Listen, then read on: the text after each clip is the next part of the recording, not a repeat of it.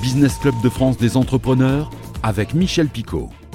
Bienvenue dans le Business Club de France des entrepreneurs. Cette semaine, une entreprise qui a dû et surtout su se transformer très très vite. Mais tout de suite, le sommaire. Notre invité cette semaine, Jérôme Tricot, fondateur de la marque de bagages Cabuto. Son entreprise s'est transformée profondément pour cibler désormais les voyageurs urbains. On vous en dit plus et vous allez être surpris, vous allez le voir. Dans l'actualité, les vendanges, la tendance n'est pas bonne. La production viticole est en forte baisse de 25% et toutes les régions sont plus ou moins touchées. Nous irons aussi à Paris pour visiter les ateliers de la maison Pourcin. Depuis 1830, la maison Pourcin, dernière manufacture à Paris en activité, est spécialisée dans la création d'articles de bouclerie en laiton, notamment pour l'industrie du luxe. Elle ouvre ses ateliers au grand public à l'occasion des Journées du patrimoine.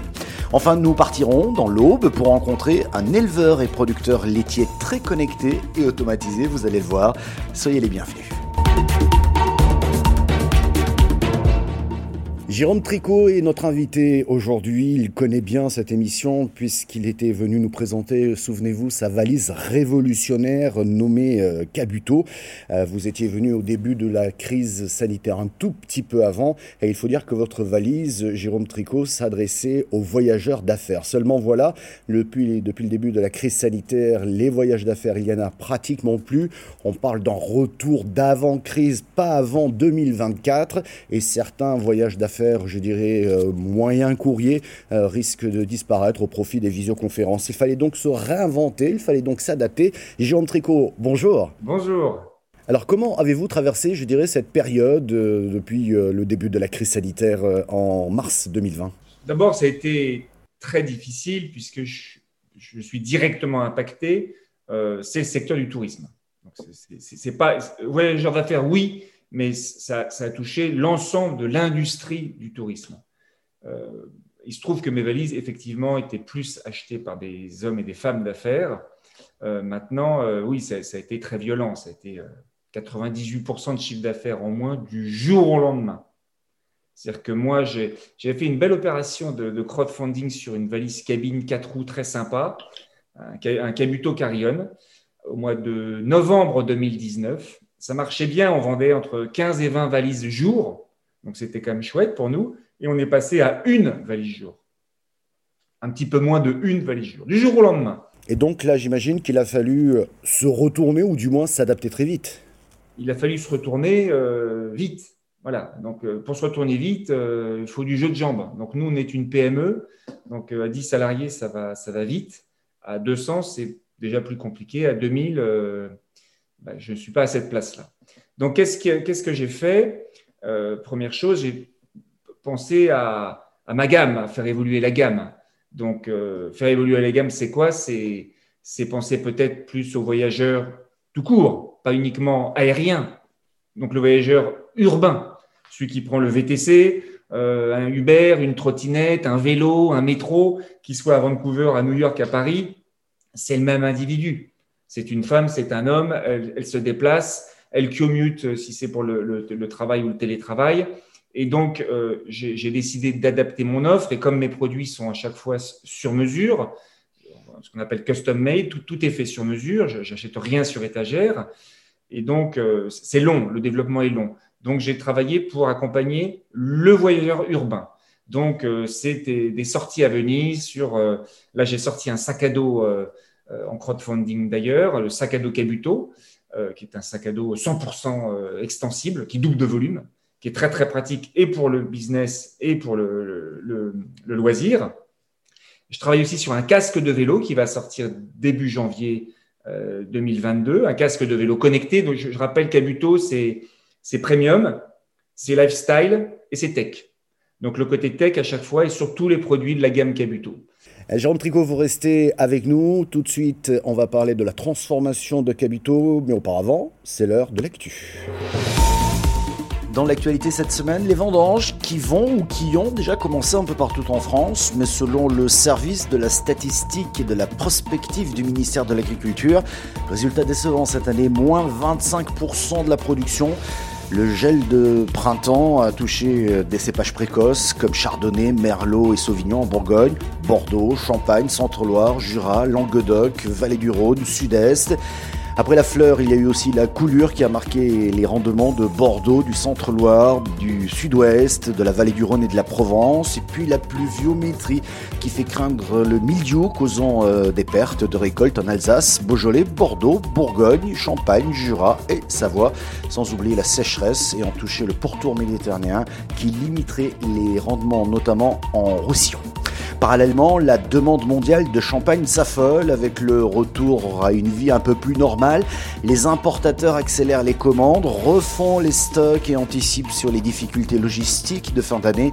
Les maisons de champagne pensent égaler le record de 5 milliards d'euros établi en 2019. Dans l'actualité, notons les prochaines journées du patrimoine et pourquoi ne pas aller visiter peut-être un des derniers ateliers toujours en activité à Paris depuis 1830. Il s'agit de la maison Pourcin.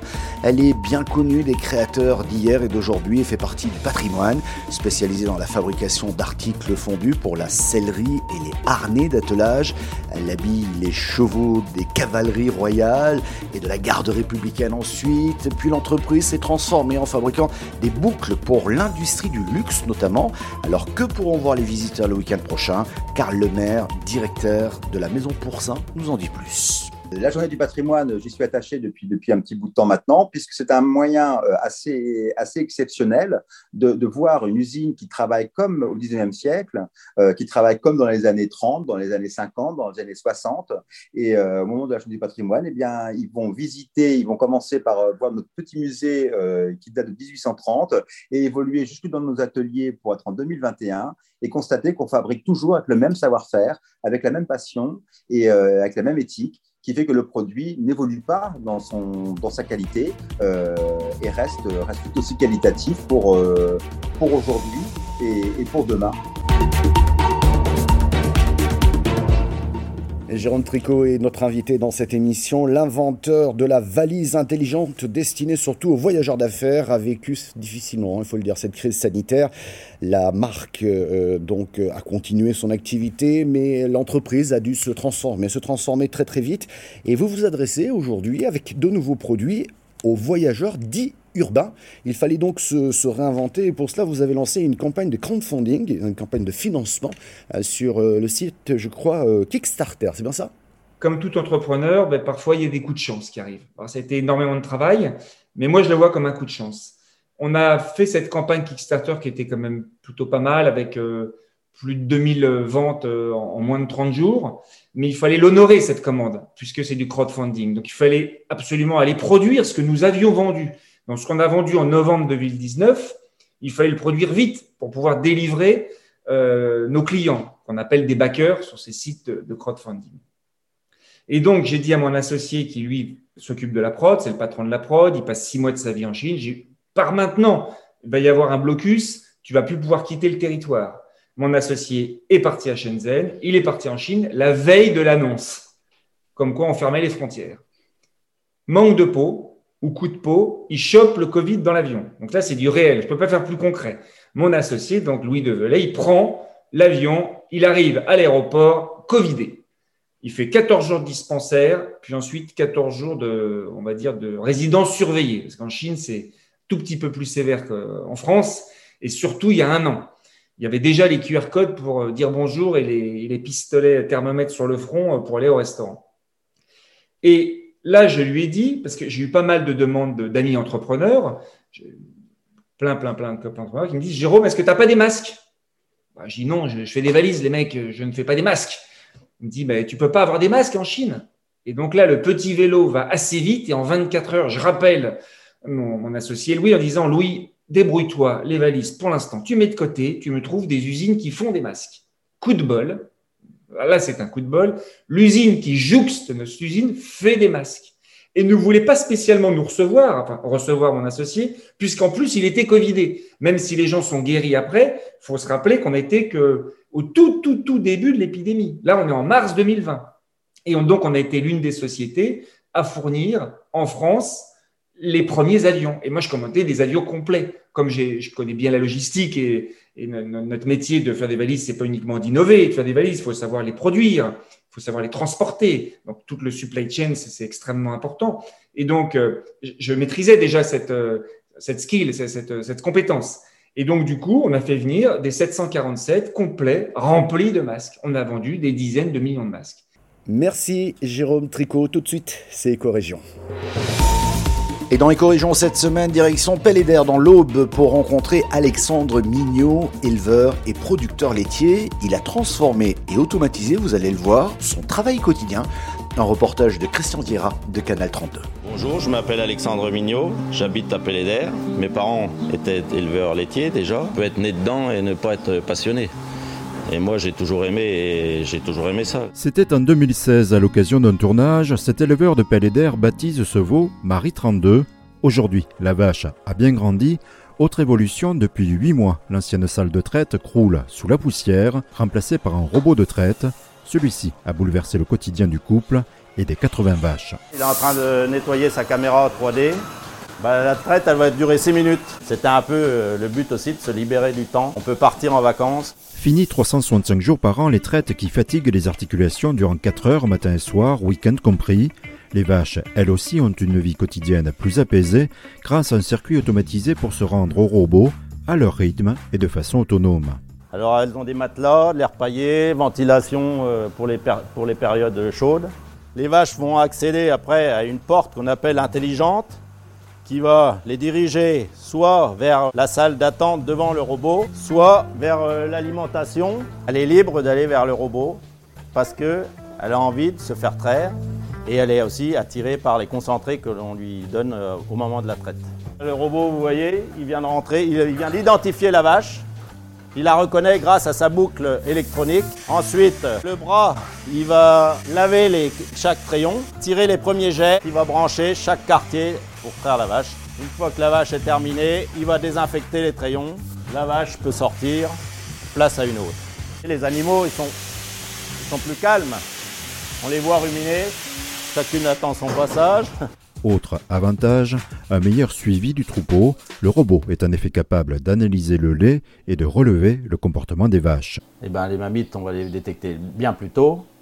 Après, une vache qui va boiter ou qui va avoir un problème gastrique, je ne sais quoi, je ne sais quoi on va la voir parce que sa production va baisser. Ça nous indique sur l'écran et sur notre smartphone. La vache peut être isolée et la soigner si besoin le plus tôt possible. Donc on voit des choses qu'on ne voyait pas avant plus précocement. Merci à notre invité Jérôme Tricot et euh, on va vous retrouver dans une version podcast améliorée avec votre choix musical. De quoi s'agit-il? Si j'écoute euh, Jimmy Sachs, ça donne un peu la pêche. on va dire que ça donne un peu la pêche. Ça aurait pu être Avicii ou David Guetta il y a, a 5-6 ans ou 10 ans. Mais je dirais que d'écouter un grand coup de saxo euh, par ce magicien, c'est ça fait partie de donner de l'énergie du quotidien. Oh, ben, j'écoute tous, tous ses albums, euh, surtout quand il les fait, soit en haut de ses montgolfières, soit sur les plages. je les mets sur YouTube. Euh. non, non, j'aime, j'aime tout ce qu'il fait. Ben, il a révolutionné le sax qui dormait peut-être depuis 50 ans. Ah, il, y avait, il, y avait, il y avait déjà de gros pots, mais très jazz. C'était très dans le jazz. Et Jimmy Sax, il, a, il s'est dit, je vais innover, mais plus dans la, dans la techno, à la limite. Voilà. Donc, c'est, je sais pas si on peut le qualifier de techno, c'est peut-être pas le bon terme, mais euh, c'est pas que la musique d'ambiance, c'est un vrai truc.